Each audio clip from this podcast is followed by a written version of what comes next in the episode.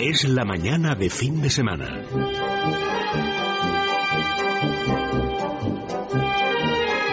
La hora de motor 16.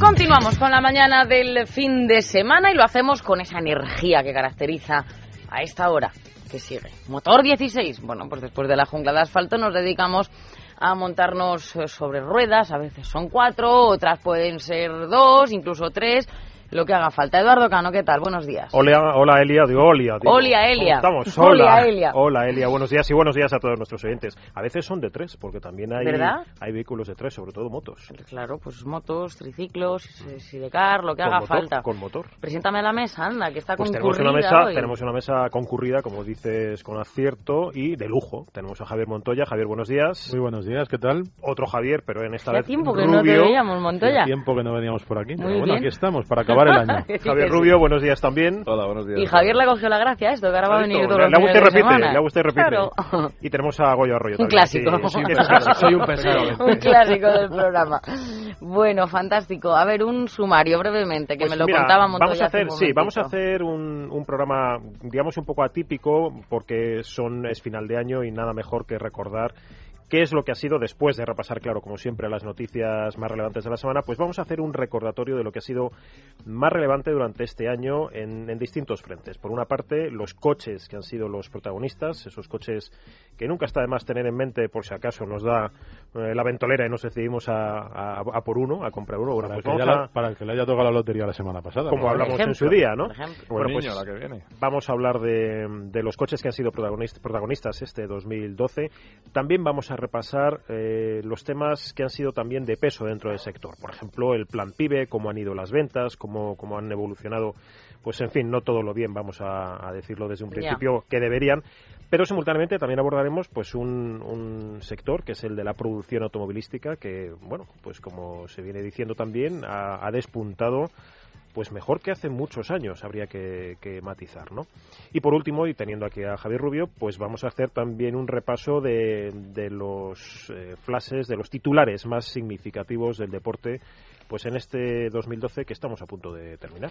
O sea, vamos a hacer como una especie de recordatorio, ¿no? De Sí, lo de más resumen, importante. Eso es, un, un resumen de lo que ha sido este 2012. Y ya te anuncio, Elia, que mañana haremos eso mismo, mañana domingo, pero de lo que viene en 2013. Mañana Abordaremos un, ava- un avance un avance, efectivamente. de lo que sepamos y de lo que imaginemos. Con la bola de cristal y Pues todo, ya, ¿no? ya Bueno, sabes. ojalá- y, ta- y también, acertemos. y también nos, entre comillas, mojaremos con el deporte y aprovecharemos para dar un repaso a, a lo que se viene encima también en ese interesantísimo apartado. Venga, fantástico. Bueno, pues esto es lo que les ofrecemos. Este es el, menú del día, de la mañana, así que nos vamos a ir directamente con las noticias, con la actualidad.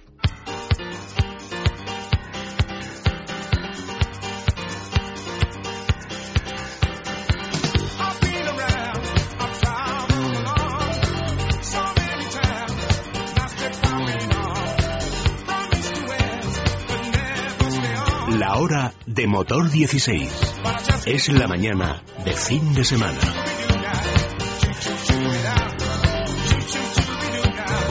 Pues sí, estamos eh, ya en ese espacio de noticias y fíjate, una de, de anticipo, una de oráculo. Los automovilistas aportaremos, yo me incluyo, 400 millones de euros al Ayuntamiento de Madrid a lo largo del año que viene. Esta cantidad vendrá a través de sanciones, impuestos y tasas. Qué alegría, de verdad, empezar así el programa. Bueno, según un estudio realizado por la Organización de Defensa de los Conductores Automovilistas Europeos Asociados. Según este estudio del presupuesto municipal para el año 2013, el Ayuntamiento de Madrid prevé recaudar 118 millones de euros por multas de circulación, 151 millones por el impuesto sobre vehículos de tracción mecánica, 88 por el servicio de estacionamiento regulado y 30 por la tasa del vado y 8 millones por la retirada de coches por grúa. Los 396 millones de euros que suman estas cinco partidas son eh, 101 millones 297.132 euros. Menos, menos, fíjate, que los barbaridad! 498 presupuestados para este año. La verdad es que a los sufridos madrileños yo me vuelvo a incluir. Simplemente nos queda agradecer a nuestros regidores que este año hayan decidido exprimirnos un 20% menos. Pero ¿nos hace gracia que se hagan previsiones sobre lo que se va a recaudar en multas? Bueno, siempre hemos... es genial, o sea, hemos hablado, Siempre hemos hablado de, ese plus de productividad que tienen, por ejemplo, la Guardia Civil de Tráfico. Lo llaman productividad y es simple y llanamente eso. productividad. ¿Cuántas recetas has repartido claro, cuánto este hay que poner al mes y ya está. Y el, el ayuntamiento ya cuenta con esto, claro. En fin, estas, eh, vamos a decir entre comillas, menos chistosas. Asociaciones de ciclistas mm. piden una campaña para que el resto de vehículos le respeten, lo respeten de una santa vez. Pues sí, tras la muerte del ciclista profesional Iñaki Lajarreta, eh, Lejarreta, perdón, arrollado por un coche el pasado día 16, varias asociaciones de usuarios de bicicletas han pedido que el gobierno que lance, bueno, pues que lance una campaña de sensibilización y ponga medidas para proteger a los ciclistas, como la obligación de acceder al carril continuo para adelantarlos. En un manifiesto conjunto, estas asociaciones denuncian que España lidera la clasificación europea de muertes de ciclistas en la carretera. Señores, tomen nota los usuarios de la bicicleta recuerdan que el artículo 85 del Reglamento General de Circulación obliga al conductor del vehículo de motor a respetar una, una separación lateral no inferior a un metro y medio al adelantar a un ciclista, que está expresamente prohibido adelantar poniendo en peligro o entorpeciendo a ciclistas que circulen en sentido contrario. Javier me levanta la mano de manera impetuosa como ciclista que es. No, la semana pasada hablamos del tema. ¿no? Quería recordar, por ejemplo, eh, ayer con unos amigos íbamos dos muy juntos, dos ciclistas muy juntos, íbamos un grupo de tres o cuatro, y un conductor para recordarnos que estaba ahí, en vez de echarse un metro y medio a la izquierda, se echó encima de nosotros. No me digas. Nos pasó, o sea, es decir, alguien que es capaz de decir, oye, tú, métete al arcén, y lo hace tirándote el coche encima, un inconsciente, un eh, degenerado. y, otro tema también que, y acabo con esto rápidamente, el fin de semana, cuando sales con la bicicleta por carretera, se nota el nivel de los conductores que baja muchísimo. Fuera de las ciudades, la gente conduce con más agarrotamiento, mucha gente, ¿eh? no, generalizo, pero se nota más el nivel medio, más bajo, de gente que, que, no sabe maniobrar en carretera.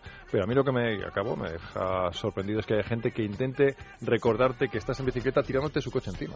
Y esto ocurrió ayer. Pues la verdad es que la siniestralidad precisamente de los ciclistas en carretera, como dice, como dice Javier, es algo más que preocupante y hay que estudiar medidas, medidas que acaben, en nuestra opinión, de una santa vez con esta lacra. ¿no? En este caso, además, se suma, como parece por la investigación, hablábamos de Lejarreta, que el conductor superaba el índice de alcoholemia. En fin, pues, eh, ¿para qué decir más? no? Por último, el mercado de coches usados despedirá, despide este año 2012 con una caída del 6%. El mercado español de vehículos de ocasión despedirá 2012 con una caída del 6% hasta situarse en 1.600, eh, perdón, en 1.630.000 eh, unidades según los datos de la Asociación Nacional de Vendedores. El volumen de este mercado supone que la relación entre vehículos de ocasión y vehículos nuevos es del 2,3 eh, usados por cada uno nuevo, una proporción que se registra por primera vez en España. Aunque el dato de cierre del ejercicio es negativo, pues representa una mejora gracias al impulso del plan PIBE del que luego hablaréis, ¿no? Sobre el mercado de, seminuevos. Sí, una aclaración en este punto. Eh, la cifra es mala, como estabas diciendo, pero el porcentaje de coches usados vendidos respecto al de coches nuevos indica que el sector está, eh, se está manteniendo, ¿no? En cierto modo, en el comercio de coches. Bueno, pues hasta aquí las noticias.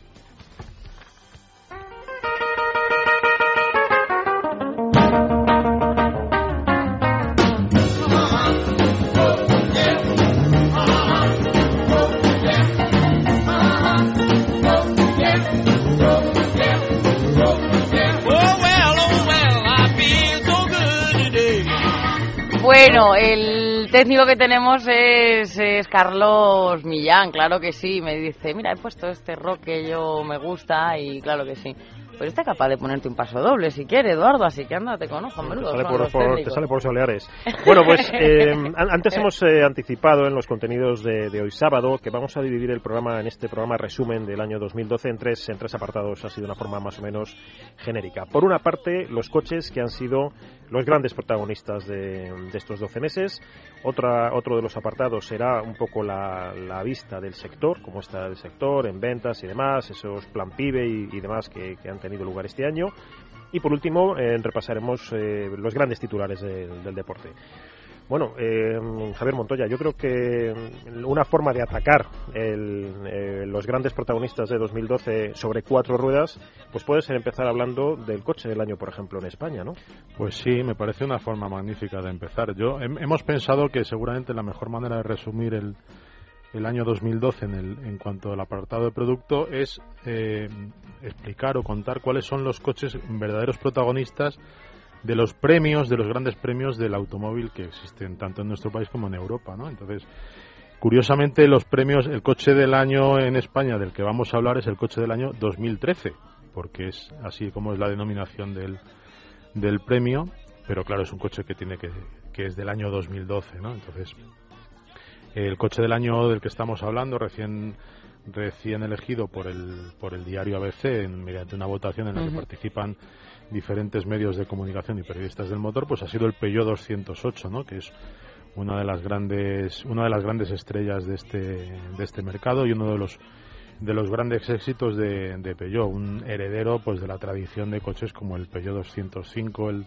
206 o el 207 con los que Peugeot pues ha hecho ha hecho historia y sigue haciendo con este 208. Supongo, Javier, que uno de los motivos en los que el, jurado ha reparado pues es eh, la innovación, por ejemplo, en tema de motores, ¿no? De, este 208. Pues sí, es uno de los es uno de los de sus grandes fuertes, ¿no? De sus, de sus puntos clave, porque Peugeot siempre ha sido una marca muy preocupada con, con el tema de la eficiencia, ha conseguido una serie, un apartado de motores en los que los diésel pues siempre han sido un poco eh, los, los grandes eh, protagonistas, protagonistas en la gama de Peugeot y sin embargo cuidando esos diésel y manteniendo la innovación en ese terreno, en el terreno de los diésel, pues se ha lanzado a, eh, por ejemplo, crear un motor tricilíndrico de gasolina con el que obtiene pues unas, unos consumos y unas emisiones al nivel de los de los de los diésel. Y además a un, a un, precio muy ventajoso. Claro, y, además a un gran precio, con un acabado de muy alta de muy alta calidad con un interior muy bien terminado, con un interior muy amplio, pese a que el coche es más pequeño por fuera. Eh, Esa es una de las características, ¿no? Que, generalmente cualquier vehículo nuevo que llega al mercado siempre estamos hablando de un vehículo más grande. En este caso es un vehículo bastante más pequeño que el 207. Apreciablemente más pequeño. Pero, sin embargo, por dentro mejor, mejor aprovechado. Es más habitable, ¿no? Y hay que La paradoja de un coche más corto y, sin embargo, más amplio por dentro. Es muy original en, el, en, el, en cuanto a la ergonomía, ¿no? Del, al volante Recordemos que lleva un cuadro, el cuadro de mandos está por encima del volante. El volante es muy queda por encima del, El volante queda en una posición baja. A, lo mejor hay gente que se tiene que acostumbrar a esa posición. Es un volante muy pequeño, el volante más pequeño que hay en el mercado. Y, además en toda la gama de, de 208. Sí, sí, sí. Todos, todos los modelos son esto y bueno, pues además es un vehículo que siempre ha brillado, bueno, pues aparte por el diseño, como decía Javier, que siempre ha, calcado hondo entre, la, entre el cliente, es un vehículo que dinámicamente es muy muy ágil, ¿no? Es muy muy alegre, muy fácil de llevar. Bueno, pues es un, un producto, si me permitís, eh, ganador, como ha demostrado ese premio. El segundo, sin embargo, ha sido un producto patrio, ¿no? Ese mm. Seat Toledo. Bueno, vamos a decir patrio, aunque se Por así decir, que se, fabrica, ni siquiera se, fabrica en España, ¿no? En la República Checa, ¿no? Sí, efectivamente. bueno, patrio por la marca. Nuestra patria por la marca. es Europa ya, ya. Ya, ya. Bueno.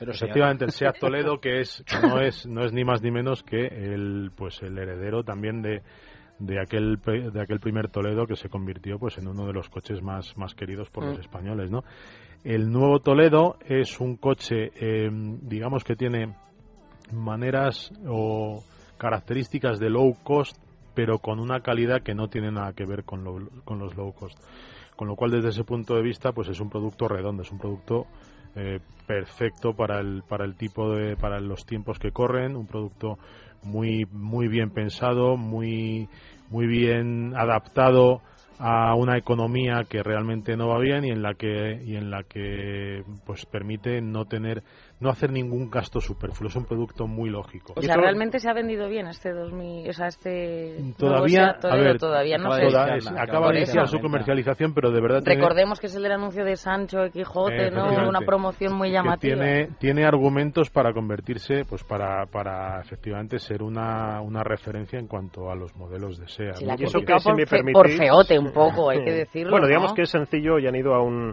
es discreto, a la par que elegante ¿no? no, se ha complicado la vida una cosa sencilla y sin embargo si me permitís quizá no han ajustado en precio todo lo que se pensaba que podía claro porque seguramente porque también estamos un poco pensando en eh, Toledo como lo que yo decía low cost pero realmente mm, o sea pensamos un poco en ese rango de precio más bajo pero realmente la calidad del del Toledo, la calidad de fabricación, la calidad de materiales y la calidad de la tecnología que, que lleva, Que aporta, porque sí, lleva- sí. que aporta, porque es tecnología grupo Volkswagen, que es eh, a, la última, digamos que no da para bajar el precio al low, al low cost, digamos. Eh, Pero creo Bien recordar es que cierto- está en 14.000 la versión bien más, es cierto eh, que efectivamente 14. Eso, que es un 14.000 precio que es un precio muy interesante que es un coche muy amplio por dentro que es un coche ideal para una familia Con un maletero cavernoso, hemos dicho aquí en alguna Maletero, versión, y la- además con un portón. la ¿no? cueva que es como, como se llama y realmente pues pues es un coche que seguro seguro que, que que, va, a tiene ser- que, que tiene que pitar, ¿no? va, va a pitar Y por último, el tercero de ese codiciado, eh, no, buscaba y no me salía la palabra, ese codiciado galardón del coche del año en España, pues es eh, Hyundai, que se ha afincado, se ha aficionado a, a ganar en este galardón. Hace un par de años lo hizo con el Todo Camino X35. Esta vez el i30, el Hyundai i30, el compacto, tenía posibilidades, al final ha quedado en tercera posición. Efectivamente, pues el Hyundai, que es una marca que siempre, bueno, pues yo creo que un poco, un tanto despectivamente siempre hemos hablado de los coreanos, ¿no? Como si los coreanos fueran fueran gente que no sabe hacer coches o que no tal, y sin embargo en los últimos años han dado han dado señales de que son capaces de hacer, mm, bueno, pues eh, unos coches espectaculares. Además, con un diseño muy pensado para el mercado europeo, de hecho, eh, por ejemplo, el nuevo i30 está diseñado en el, en el centro de diseño que tiene en Europa, está fabricado en Europa y pensado para los conductores europeos, ¿no? Y este i30, pues es un, un coche muy atractivo, con unas líneas eh, muy redondeadas, muy musculosas, muy- con un, con mucho con mucho muy llamativo no para, para el conductor y luego hecho, ¿eh? y muy bien hecho, muy bien terminado, con una calidad eh, realmente a la altura de los modelos Mm. europeos, ¿no? Y luego con una tecnología, pues también a la última. Eh, por ejemplo, van a incorporar en, en, en el año del próximo año, pues unos sistemas de infoentretenimiento que van a estar, pues, van a marcar un poco la pauta. eh, De eso, en, en la revista que, que está esta semana en la calle, hacemos un reportaje sobre, sobre ese tema. Y luego, pues unos motores eh, que realmente combinan perfectamente unas un magnífico rendimiento con unas con unas unas unos prestaciones y consumos unos consumos muy muy favorables. La verdad es que tercero, porque alguien tenía que ser el tercero, alguien tenía que ser el segundo y alguien tenía que ser el primero, pero un coche que, bueno, perfectamente podía haber cualquiera ganado ese- cualquiera de ellos cualquiera de ellos más alguno de los que o más muchos de los que también participaban podrían haberse convertido en, en- En cual- cualquiera podría haber sido el coche del año en España curiosamente de estos tres de este trío de ganadores eh, dos de ellos repiten como finalistas en el premio del coche del año en Europa un premio que que reparten eh, en el que participan pe- periodistas de, de todos los países de Europa y que de momento lo que han hecho ha sido anunciar sus finalistas, también los finalistas de un premio que se llamará Premio del Coche del Año en Europa 2013, pero que tiene que ver sobre los modelos de ¿Quién 2012. son, eh, ¿Quién son los que mm, eligen ese coche del, Bueno, en motor del tenemos- año? en motor tenemos A ver, es un, es un jurado compuesto por, eh, creo que son cincuenta y tantos 22. 52 52 periodistas, periodistas. de diferentes países europeos, eh, con lo cual estamos hablando de periodistas individuales, no de medios, sino de personas que son, pues, en cierto modo, la- los, los, eh, la- los líderes de opinión Vale. del sector del automóvil. En, en Motor 16 tenemos la suerte de contar con uno de ellos, uno de los de los cinco periodistas españoles que participan este, en este galardón, que es Alberto Mayo, Ah. y del cual muchas veces pues cosas que contamos aquí pues tienen tienen su fuente en él porque bueno pues es una de las de las personas más y mejor informadas del, del sector del automóvil en nuestro Algún día podríamos contar un poco cómo se mueve el tema del jurado del coche del año. Claro, porque, claro. perdón, es muy interesante y no es nada fácil entrar dentro del jurado del coche del año. ¿no? ¿Y en qué se fijan? Javier, ¿tú en qué crees que ponen las citas? Bueno, yo- Porque no es en las ventas. Estamos viendo que muchos de esos coches ni El- siquiera se han el- podido a ver, vender.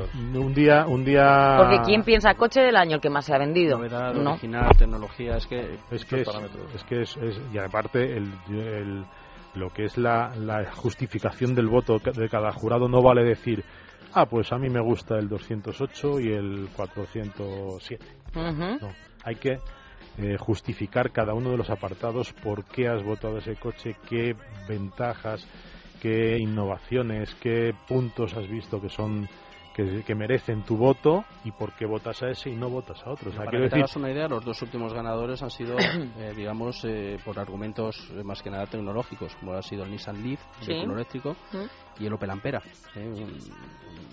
también eléctrico, apostaron por la tecnología. Ya que hablamos de coche del año en Europa, Goyo, danos un rápido repaso para no irnos de tiempo a los que han sido finalistas en este en este otro super certamen y super premio. Bueno, pues eh, los, los, finalistas han sido ocho y bueno, el, vencedor lo conoceremos la primera semana de marzo cuando se celebre el, Salón de Ginebra. ¿eh? cuando será. De momento tenemos los ocho finalistas. entre ellos está, por ejemplo, el Ford B-Max, un vehículo del que ya hemos hablado aquí. Es un monovolumen compacto eh, de Ford que su principal aportación es que bueno pues tiene unas puertas eh, traseras correderas y prescinde del, pilar central que conocemos no algo que no se ha visto en el segmento de, ese tipo de exactamente. Esto lo que lo que le da es una una accesibilidad impresionante sobre todo cuando tenemos que hacer uso de los de los asientos de atrás para mm. hacer sillas de niños personas mayores pues es increíble no el, el acceso también Hyundai 30, del que estábamos hablando. El, sí, el, i30 del que hemos hablado, que, bueno, es un vehículo, eh, yo me atrevería a decir que es que ya no tiene nada, nada que envidiar a los eh, fabricantes generalistas europeos. Incluso en algunas eh, ocasiones, incluso se muestra superior. ¿eh? O sea, es increíble lo que han hecho los coreanos en cuestión de 10 años, el impulso que han dado a, su, a sus vehículos. Hablando de coches compactos como ese Hyundai 30, también Mercedes-Benz clase A. Ah, pues aquí ha sido a partir de, una hoja en blanco prácticamente, ¿no? Mercedes no tenía un coche como este. tenía el clase A de Mercedes, pues era, como todos recordáis, un monovolumen, compacto, muy de corte urbano, incluso femenino, un vehículo, la verdad que muy confortable, Esto ¿no? Era siempre gracia, ¿no? Como es un coche de... No, porque como decís vosotros, un coche de Es verdad, no es que haya coches de chicos y de chicas, pero sí que era un vehículo que generalmente el público femenino elegía, ¿no? Era un coche, era, un, segundo, un segundo coche muy confortable para, para, uso, para, uso doméstico. entonces lo que ha hecho Mercedes ha sido, bueno, pues eh, partir de cero. O sea, nos olvidamos, nos quedamos con el nombre y ha hecho pues un, vehículo compacto. Ha hecho otro Muy coqueto, completamente. ha hecho un golf, pero su idea era poder luchar en igualdad de condiciones con la Serie 1 de BMW, con el Audi A3, ¿no? Que les estaba comiendo, lógicamente. pues, aún siendo un coche que ha funcionado, yo creo que el Serie...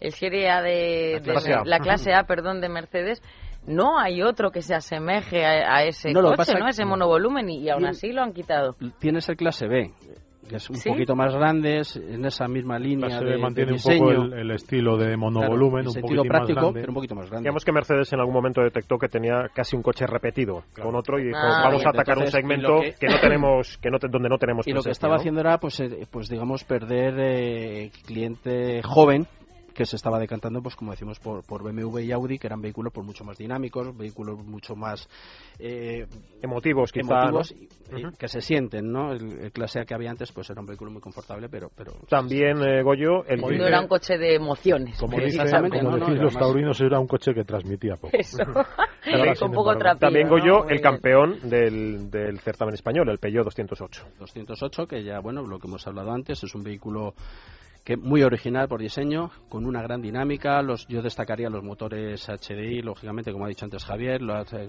los sistemas Start-Stop con las eh, versiones de HDI que son muy suaves y muy refinados al arrancar. Yo creo que los que más... Que ahorran además de una forma clara en, en tráfico urbano, sobre todo, ¿no?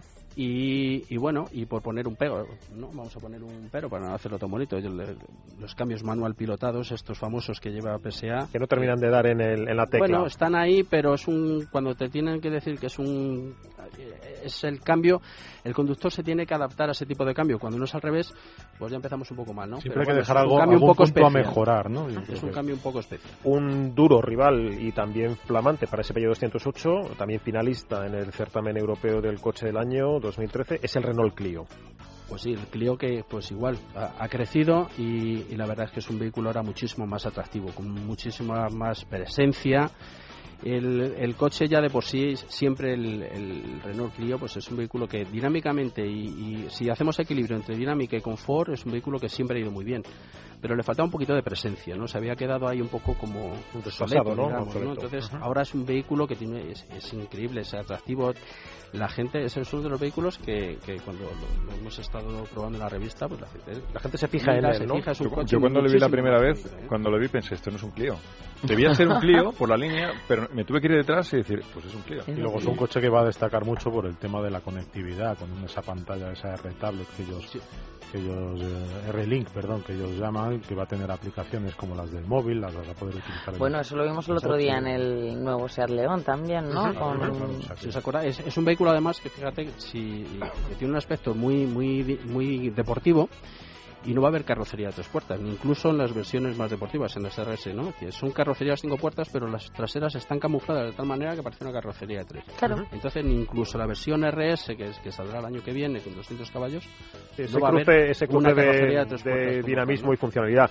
Hablando de pasiones, hace un instante hablábamos de, de ese clase A, pues para pasionales el tándem clónico Toyota GT86, Subaru BRZ, ¿no? estos sí son vehículos para, para correr. Pues si te parece, nos vamos a ir a publicidad y enseguida nos los cuentas.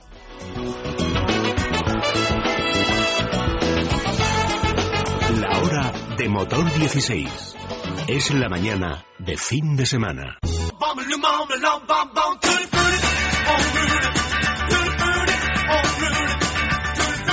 Bueno, pues antes de este corte publicitario hablábamos, eh, Goyo, de esos clones, porque son prácticamente el mismo coche, yo creo que salvo el emblema, distinta Toyota.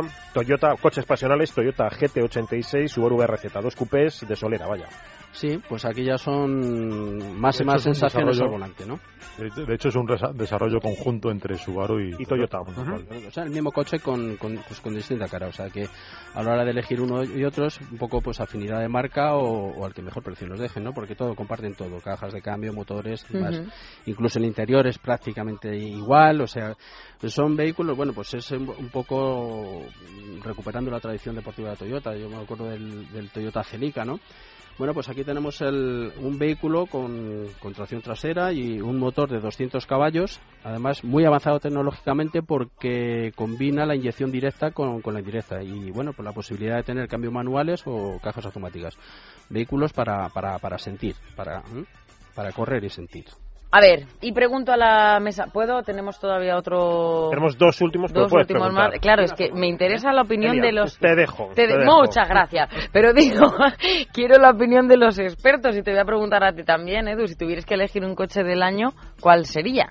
Yo tengo el mío, ese- yo tengo el mío, pero todavía no lo voy a decir. ¿Por Vamos a- qué? Voy a esperar. Voy a dejar, el siguiente. voy a Quizás dejar el el, siguiente que tenemos Mira, en la eh, el siguiente, ¿verdad? ¿Cómo el es? Mira, Goyo me ha ¿Cómo leído el se pensamiento. insinúa, pero no lo el siguiente dice? que viene en la Hacemos lista. una cosa, terminamos los dos que nos quedan y luego ya... ¿Sí? Ahora verás por qué. Ahora verás Quizás, por qué. quizás a lo mejor será este que es un vehículo nuevo. Me vas a permitir todavía más, más, más incógnita porque vamos a empezar por el final. Volvo, Volvo y eso. V40. Ah, bueno, bueno, pues eh, un vehículo, en el, fíjate, a mí, a mí personalmente además el, el tema de los vehículos Volvo eh, de corte familiar, ya que incluso me gustan más que los sedán. Sí. ¿eh? Ahora con una, una línea de diseño increíble. Mm. Bueno, pues es un vehículo igual, con, con una amplia gama de motores, es un vehículo muy práctico, es amplio, va muy bien por carretera, por eso, bueno, pues eh, está también en la lista. Tiene un cuadro de, de mandos muy original en el que se puede cambiar la configuración. ¿eh? Juan Carlos González eh, me viene a la cabeza, hizo prueba la, hace la prueba hace poco de, de una de las versiones diésel y, Y este- hab- le hablábamos también de la seguridad de vanguardia del coche. Y este vehículo por reticente que sea en el tema la de historia Volvo, ¿no? ya, siempre tendrá un hueco en la historia por ser el primer vehículo con un airbag para peatones. ¿eh? O sea que se ha Es- hecho su hueco. Ah, vaya, hemos hablado de él, Dice sí. Volvo y lo dicen los resultados de Euroncap, es el coche más seguro del mundo. Sí. Y eso es una cosa, siempre han apostado por eso. digamos, Sí, que Volvo siempre ha apostado por ello y no Decía- para y no para de- Decía yo, reticente que no es la palabra, perdonen, redundante en Volvo, que siempre se ha, digamos, alabado y parafraseado su casi consabida seguridad, pero es que este coche, bueno, es que de Pues- facto lo es porque estrena soluciones que no tiene nadie en el mercado, como por ejemplo el airbag de protección a, a peatones en caso de atropello. Y ahora ya Eso casi le viene bien. Mira qué maldad estoy pensando a los personajes que se tiran ahora a las carreteras para que los indemnicen e intentan ser atropellados, esto como Tú vean un decidirás, Volvo, dice aquí que hay airbag. Pero todo tiene un Eh, Es límite. que caballero, no he dicho nada. Es no, lo van a no, tener que no, esquivar. que no Pues se la ahora, jueguen. ahora, si me permite, Celia, respondo a tu pregunta. Y lo Venga, respondo con el último de los candidatos, de los finalistas Pues sí, a ese premio del coche del año en Europa, que es el Volkswagen Golf de séptima Es generación. un ¿no? vehículo completamente nuevo, del que nadie ha hablado nunca, no, es- ¿no? Pues bueno, en su séptima generación Nadie conoce, sigue nadie dando conoce. guerra y además es que es un vehículo prácticamente redondo, ¿no? Es un vehículo en el que ha ganado en calidad, ha ganado en sonoridad, ha ganado en eficiencia de motores. Yo creo que Ah, os va, o sea, los, eh, Golf, efectivamente, lo han hecho también desde hace tanto que en los nuevos diseños, por mucho que me digáis, yo no veo demasiados cambi- cambios, siguen manteniendo su línea porque les ha funcionado si funciona y no se arriesgan. Por eso digo, o sea, que es que vamos. Entonces, Había- coche mucho más ligero también de, 100 de- de kilos su prácticamente lo que ha adelgazado de media el, el vehículo, bueno, y toda la tecnología de, de- del que hace gala el grupo Volkswagen, ¿no? Y Tenemos es que ahora ya como guinda es incluso más barato que el anterior, con lo cual ya no hay una eh, la reticencia esa de claro, bueno, pero es que el Golf es más caro. Sí, es que hace años era un vehículo un poco de culto, ¿no? Era un vehículo caro. Ahora ya, bueno, pues Y es ahora un sigue vehículo de culto, pero se han dado cuenta de que tienen que seguir. Un coche de categoría, ¿no? Era como... Quizá puedan ir, eh, Javier Goyo, los tiros un poco en esa dirección en cuanto al ganador. El tuyo es ese, ¿no? Para mí sí. Yo también. El Golf. Yo eh, sería uno de los. Yo a lo mejor no soy tan tan golf, tan pro golf, pero sería uno del trío. Y otro. Del trío. A mí me gusta mucho el Volvo V40. Me parece que es un gran coche y me parece que y me parece que es un gran coche en un segmento en el que en el que habitualmente Volvo no había tenido nunca nunca Presencia. presencia. y el otro candidato pues sin duda sería el Mercedes Clase A que me parece Mm. también que es un es un coche muy redondo Que además innova Pero claramente dentro de la marca. es cierto que me he ido a, a los caros, ¿no? Porque, bueno, pues... No, y- y No, porque Montoya puede, claro. ¿no? Por innovación y originalidad, pues el B-Max también, También. es un Pues candidato entonces fuerte. la conclusión es un poco lo que ha pasado en el premio Claro. español, que es que es muy complicado, ¿no? Eh, Realmente es muy, por uno realmente de- es muy complicado. Yo siempre digo, cuando alguien te pregunta, oye, ¿qué- ¿tú qué conoces tanto y qué sabes tal? ¿Qué coche te comprarías? Pues yo siempre digo, el que más te guste. Claro, si es Porque que... si te tengo que empezar a analizar, oye, este por esto, este por lo otro, este por tal, al final es un lío. O sea, se- en muchas ocasiones el el exceso de información... hay- es- efectivamente, no, hay que probarlo y yo soy de la opinión que una vez que el te que montas... te guste, el que eso es digas... como los trajes de novia, ¿eh? Que te lo ponen y dicen, este es. Y casi Pues lo por mismo pasa con los Por coches. mucho que le digas, al final tiene la idea ya preconcebida y por mucho que le quieras asesorar o dar, es un vehículo al que tiene que ver todas las mañanas en su plaza de garaje y te va a hacer el caso justo. Pues eh, hasta aquí el repaso de los coches que han sido pesos pesados en este 2012. Vamos a abordar en un instante los temas de actualidad.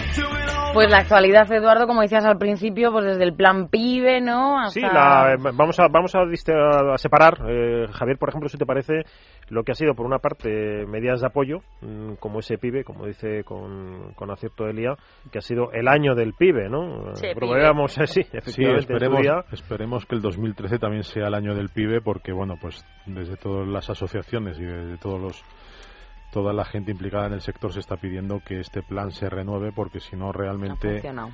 Hombre, ha funcionado en un mercado en el que la verdad cada vez pues da más pena mirar las cifras. Ahí va ¿no? yo, es O sea, decir, el pibe llega en un momento eh, y llega con un motivo claro, es decir, el mercado está en caída libre, está en claro, caída libre. está- La está en caída libre. Es un, es Tras un la subida, ¿eh? Tras la en caída libre y si no hubiéramos tenido el pibe, yo no sé, no sé qué cifras podríamos estar. De estar- hecho, el ministro eh, José Manuel Soria, el ministro del, del ramo de industria, decía hace unos días que respecto a las ventas, el año simplemente se podía calificar de desastroso. Fíjate. Con pibe y sin pibe. Pues el año que viene en principio, en principio será peor, con lo cual esperemos que mm, se mantenga el pibe, que cre- yo creo que no es un mal negocio para el gobierno, porque al final de cada mil euros que, que, que, que inyecta para la compra de un coche, pues recibe, se calculaban unos dos mil y pico. Con El cual- retorno en impuestos. Eh, retorno de de impuestos tipo, más ¿no? el re- más el retorno de, de mover un mercado que realmente necesita necesita que haya que haya consumo no porque eh, las medidas de recorte están muy bien pero si no se consume no habrá producción si no hay Claro. producción no habrá trabajo y si no, No hay habrá trabajo, dinamismo en la- en no la habrá economía. dinero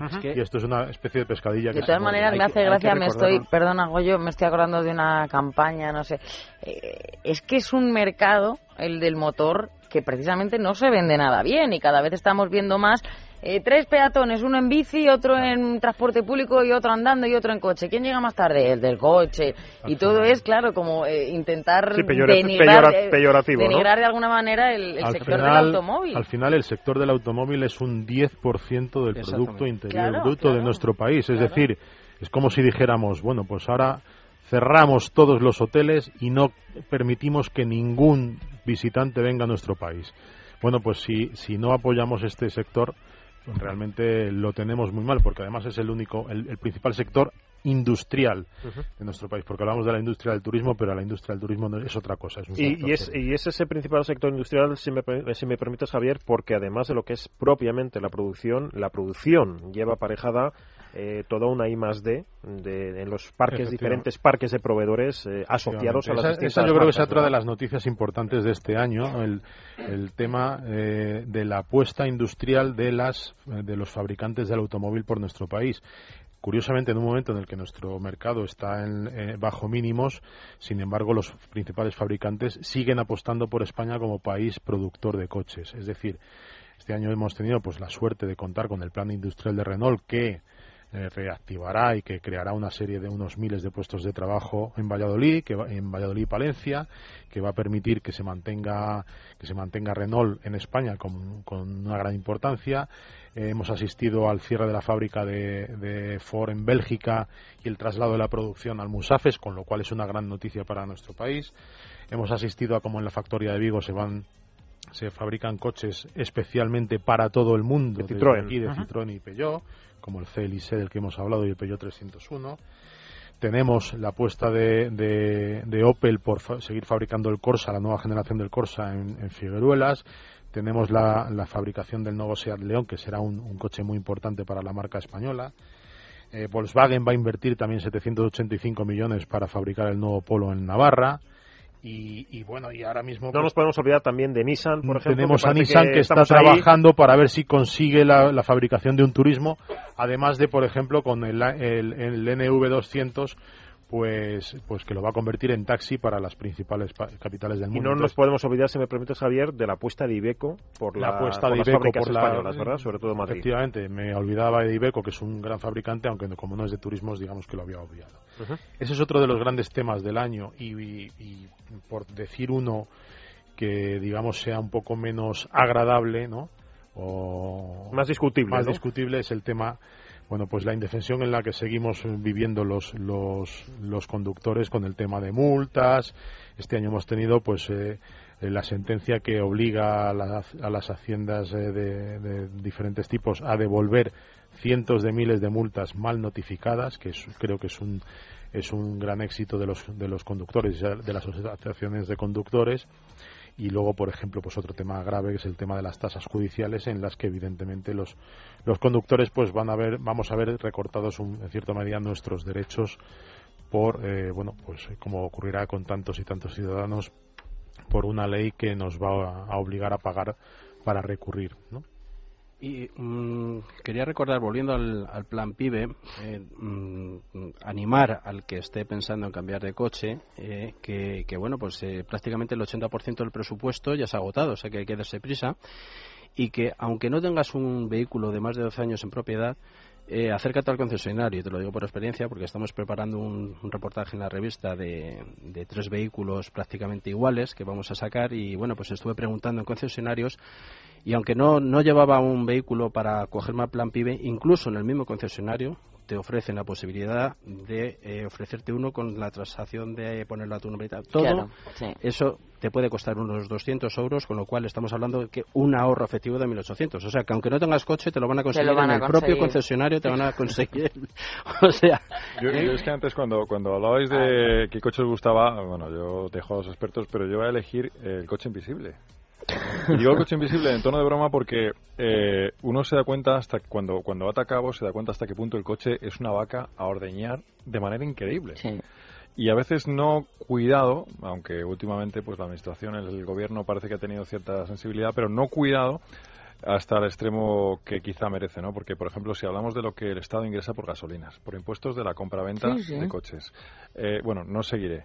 En un Estado que yo creo que todos estamos, un Estado y administraciones que son elefantiásicas, ¿no? Y que en el presupuesto que- municipal ya aparece el número Exacto, de multas que se tienen que poner. poner. Estamos dándonos cuenta de que esto de que hablamos ahora aquí en plan de, de- incluso a veces en tono de, de broma, Sí. es clave en la economía. Y como usuario, yo creo que todos estamos empezando a sentirnos ya asfixiados en muchos campos con los impuestos, pero con el tema del coche es ya algo eh, exagerado. Yo creo que es exagerado. Como información Sí, de sí, con, con- como información de usuario, yo creo que conviene aclarar en relación a, la- a- a este, a este tema que decías, eh, Javier, de las multas, que eh, muchas de esas irregularidades eh, se vienen cometiendo, se han cometido en las en el momento de la notificación a partir de la entrada en vigor del nuevo sistema desde noviembre del año 2010, del nuevo sistema, el del nuevo tablón edictal de sanciones de tráfico, el famoso TESTRA, ¿no? Eh, que se notifica por Internet y que sustituía o que sustituyó de, de facto pues al- a, la, a la publicación de las, de las denuncias, de las sanciones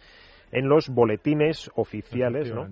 Eh, de las diferentes administraciones. Bueno, pues ahí ha habido un, un desfase. Lo digo para los que puedan, digamos, así, como información de usuario, como regalo para que puedan para si- que lo si están consideren, si están en condiciones, que lo puedan reclamar. lo Por último, también ha sido un año más de subidas, eh, iba a decir, Bueno, sí, bajadas es- de gasolinas. Es Bueno, que esa, esa noticia ya, ya casi es, es la de todos los años. Una subida de carburantes que curiosamente siempre coincide siempre coincide con el con, el verano, ¿no? Con el verano, siempre coincide con los fines de semana, que es cuando sube el carburante y luego los lunes baja Hacíamos para- eco en el último programa Claro, de los esa, lunes, los de esa lunes jugarreta, baja para ¿no? que en la para que en, en las estadísticas de la Unión Europea parezca que ha bajado, bueno, esos truquillos que luego al final pues Bueno, son todo mentiras. Pues no es verano, todavía nos queda un invierno por delante, el 2013 a la vuelta de la esquina, nosotros en nuestro penúltimo programa del año, qué bonito, ¿eh? Y nos vamos a ir con el deporte.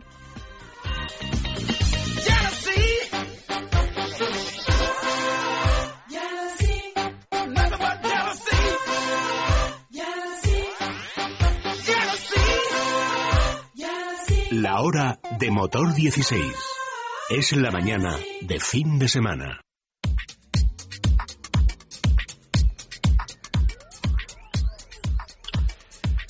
Pues sí, porque el año también ha traído, pues como siempre, ¿no? Eh, emociones, muchas a través de televisión, pero todas circunscritas a la parcela deportiva, Javier. Qué año de, qué año tan intenso, ¿no? En todos los sentidos.